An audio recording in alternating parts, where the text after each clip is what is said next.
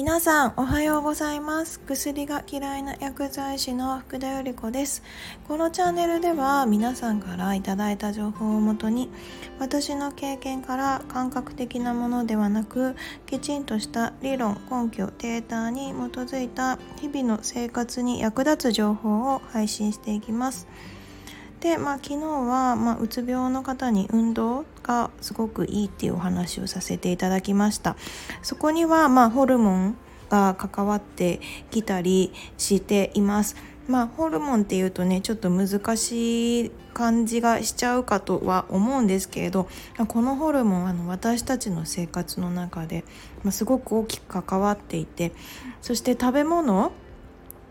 を食べて美味しいとかって感じるのも全てこのホルモンによるものだったりします。でまあ長期的なこう幸福感であったり幸せを継続させるためにはやっぱり運動がすごく大切で、まあ、運動することでそのホルモンが継続的に出るので、まあ、病気を予防してくれるといった作用があったりします。で私も結構運動大好きです。えなぜかっていうと、まあ、自分の成長にもなるし運動することでやっぱり気持ちも明るくなるますあと、まあ、何よりあの体力がついて、まあ、いろんなことを考えたりとかそういうのの想像力もすごく育まれてるなっていうのをすごく感じるのでもう運動はなくてはならないものだと思っています。でまあ運動好きになったのはまあもちろんその心地が良い気持ちいいからっていうのが最初はそこから始まったわけなんですけれどもやっぱりあの人なんでね私ダンスいつも好きって言ってますがやっぱり少しでも上達できれば、まあ、英語学習もそうですよね少しずつでもやっぱり上達していきたいもっと上手になりたいもっとできるようになりたいっていうのがあってで私は結構と大人になってからこう真剣に運動を始めたですよ。あのバちっちゃい頃もダンスはやってなくはなかったんですが、まあ、受験を機にこうやっぱりやらなくなってしまってすごく嫌な思い出が ありました。でまあ大人そこでまあちょっとやらなくなってしまったのでその子供がこうどんどん上達していく感覚っていうのは私の中ではなかったんですね。でまあ大人になってから、まあ、20代後半からダンスを始めて、まあ、30代になってから、まあえまあ、楽しいだけじゃなくてやっぱり上達したいっていうのがあって、まあ、上達したくていろんなことを試しました。でまあ多分私は大人になってからこういろいろできるようになったタイプの人間だと思ってるんですね勝手に。あのちっちゃいうちからできてるこうどんどん上達していく子たちはもう無意識にそれができちゃってるんですが大人になってから上達するって結構難しいことで。でやっぱり大人になってすごく上達できる人とできない人っていうのが、まあ、やっぱり明確にあります。で私はまあそれもちゃんとあのその理由が理論的にあるっていうのをまあ、知ってあ私はこれをしてたから少しずつ上達ができてたんだなっていうのも今日皆さんに共有したいなと思っています。そしてそれはこの私たちの体でいつも放出されてるホルモンも関わってくるんだよっていうのをお伝えできればなと思っています。でまあ私あのいろんなダンスのジャンルもしたしいろんなまあスポーツもやってます 割といろいろやってる方じゃないかなと思うんですけれどで私は結構いろんなところに行き始めて環境を変えることによって、まあ、上達していく感覚がすごく分かったので環境を変えるってことが結構大切だなと最初思ってました。でなぜ環境を変えるか変えることがいいのかっていうと実はあの学ぶ時にこの3つのゾーンっていうのがあるんですよ。コンフォートゾーンラーニングゾーンパニックゾーンと3つのゾーンがあってで私20代後半の頃はこのずっとコンフォートゾーンにいました。あのコンフォートっていうのはまあ安心安全、まあ、現状維持というか、まあ、落ち着ける場所なんですよね。あの運動を始めるきっかけにはまずこのコンフォートゾーンに行くことが重要だと思うのであのこのゾーンにいることが決して悪いってことではないんですが、まあ、コンフォートゾーンにずっと居続けてしまうと上達が得られづらいっていうことになります。まあ、ずっと同じ環境で、まあ、ずっと同じ動作をして、まあ、ずっと同じルーティンをしてても、まあ、それはできるようになったかもしれないけれどそれ以上のものは得られないんですよね。で私はたまにやっぱり環境を変えてと場所を変えて違う環境に行きましたそうするとやっぱりいつものルーティンとは違うことを教えてくださる先生だったり、まあ、仲間だったりがいるので、えっと、学び続けることがすごく楽しくてでやっぱり上達するのもすごく分かりやすかったですね。で、えっと、この学び続けられて成長できるゾーンをラーニングゾーンと言います。このコンフォートゾーンからラーニングゾーンにこう一歩踏み出すっていうのが結構やっぱり勇気がいることなんですよね。どうしても人間ってもう安全なところにこうずっと居続けたい安心安全でいたいっていうのがあるのでこの一歩抜け出すっていうことがやっぱり難しかったりします。まあ私はどういうわけだかねこれをいろんなところでこう行っちゃって皆さんにもびっくりされるんですけれど。でまあそこで学び続けられてただその上にパニックゾーンっていうのがあります。パニックゾーンっていうのは、まあ、まあ、パニックになっちゃう。そのゾーンで学んでも何が正しくて何が良くてもうわからないしどこを修正したらこう成長できるかすらもわからないっていうゾーンになります。まあ、私パニックゾーンにも結構何回か行きましたね。あもうこれはもう無理だ。何や何ができて何ができないのかすらも わからない。ここのレーベルに来ちゃいけなかったなって思ってまあ気分的にも落ち込む時はあったんですけれど、まあ、逆に、まあ、パニックゾーンに行ったからこそあ私はまずこのこれができなきゃいけないんだ。この課題が何だろう？これができるためには何を学ばなきゃいけないんだろうってやっぱり考えるようになってで、まあ、それを解決してくれるような先生を探したり、まあ、その先生のところに行くようになりました。なんでまあいろんな経験するってことはすごく大切だったりしますね。あのご年配の方とかだとねやっぱりもうなんか安心安全なゾーンそれ以上の冒険したくないとかって結構あるかと思うんですがまあ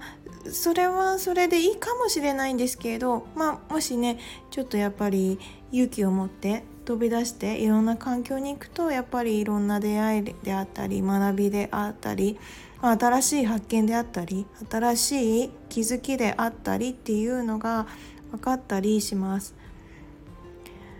でまあこの時もやっぱりホルモンがすごく関係してますね。運動するとあのいろんなホルモンが出ます。気分を明るくさせてくれるようなドーパミンだったりエンドルフィンだったり。でまあ痛みをかを忘れさせてくれるような、まあ、鎮痛作用のあるエンドルフィンも出たりします。なんで、まあ、慢性的な痛みがある人とかも原因不明のこう慢性痛ですね、まあ、繊維筋痛症とかもこの慢性的な痛み原因不明の痛みなんですけれど、まあ、運動をしていただくとやはり痛みが改善したりします。あとまあ女性でしたら生理痛があるかと思うんですが、まあ、生理痛もの生理痛で動かないっていう選択肢よりは動いた方のがエンドルフィンが出て鎮痛作用もあるので、まあ、私もこの理由を知ってから、まあ、生理の時に、まあ、休むっていうよりは、まあ、ちょっと動いた方が痛みも和らぐし薬飲まなくていいから薬の副作用もないしっていうので、まあ、それで少しずつ薬は減っていきました。結構昔は飲んでましたね痛みがひどかったんで生理痛の薬もあの以前今に比べると頻度としては多かったかなと思います結構ね生理になると安静にしてた方がいいって思われてる方も多いのでまあこれを聞いていただいてちょっと動かすとやっぱりあの痛みが緩和するんですよ。なんで動いていただくとあの薬の頻度も減って結構おすすめだったりします。まあ、生理期間って結構気分も沈みやすいんですけれども、まあ、その痛みを取るエンドルフィンの他にもドーパニミンとかセロトニンといった、えっと、幸福にしてくれるホルモンだったり精神を安定させるようなホルモンだったりが出てくるのであのそういった面でも動いていただいた方がいいとは思います。あとまあやっぱりうつ病の方ですよね昨日もお話ししましたけれど、まあ、うつ病の薬っていうのは、まあ、そういった、えまあ、気分をこう盛り上げてくれるようなホルモンを出すようなもので薬って作られてますからまあ薬は副作用が必ずあります。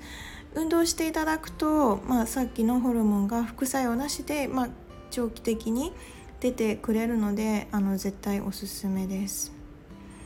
あとえ腎臓病の方ですね慢性の腎臓病の方以前はやはり運動するとこの腎臓病は、えっと、良くないってことで運動はあの極力しないでくださいとも言われてました。ただ、まあ、運動することで改善するっていうデータがあるので今は、えっと、慢性腎臓病の方も透析プラス運動を行っている施設があります。ただまあその施設ってすごく少ないです、うん、ちゃんとこうやって運動と透析をセットでしてくれる施設がもっと増えていけばいいんじゃないかなとすごく思いますね。私この施設の、まあ、映像を見させていただいたんですが、まあ、透析中も、まあ、体を動かしてあのされてる方の姿を見てあこんな方法もあるんだとちょっと驚きました。ただまあやっぱり運動ってすごくいいこと、まあ、昔は運動は腎臓病の人には良くないと言われてたんですが今は決してそんなことはないっていうのも、うん、あのもし腎臓の数値が悪かったりした方は是非覚えておいていただけたらなと思います。そしてまあこのホルモンなんですけれど、まあ、食べ物でも美味しいと感じるものはこういったホルモンが出ることによってあこれはすごく美味しいもっと食べたいって思うのが出てきます。まあ、一番典型的なのはお砂糖だったり、まあ、小麦製品であったり依存性がやはり高いものになります。まあ、超加工食品と言われる加工食品たちこの辺りもやはり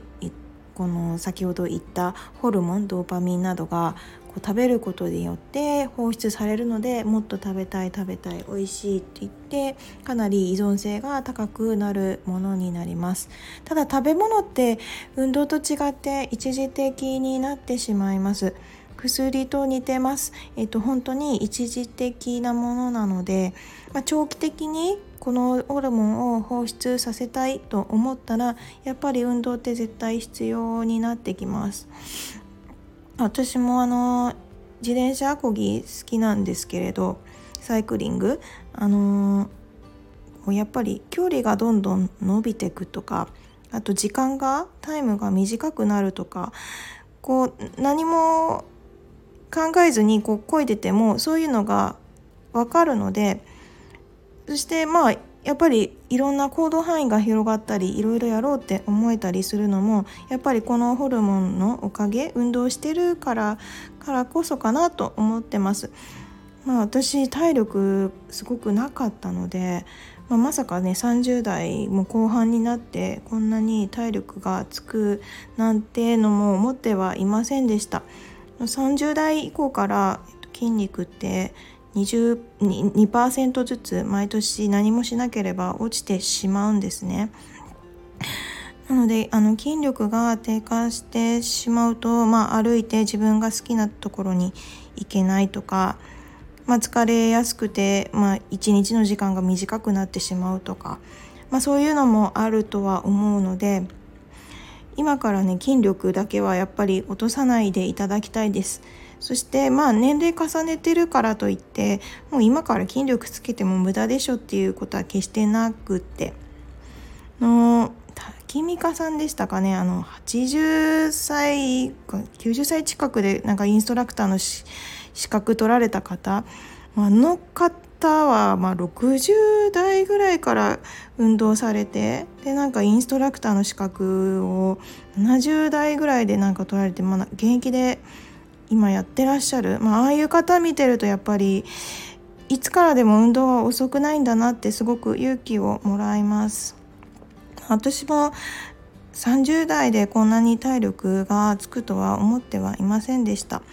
からまあいつからでも遅くない。まあ年を取ったから無理でしょなんていうのを理由にしないで是非いつからでもいいので、まあ、自分の好きなことから是非始めてみてください。それが何でもいいと思うんです好きなもの、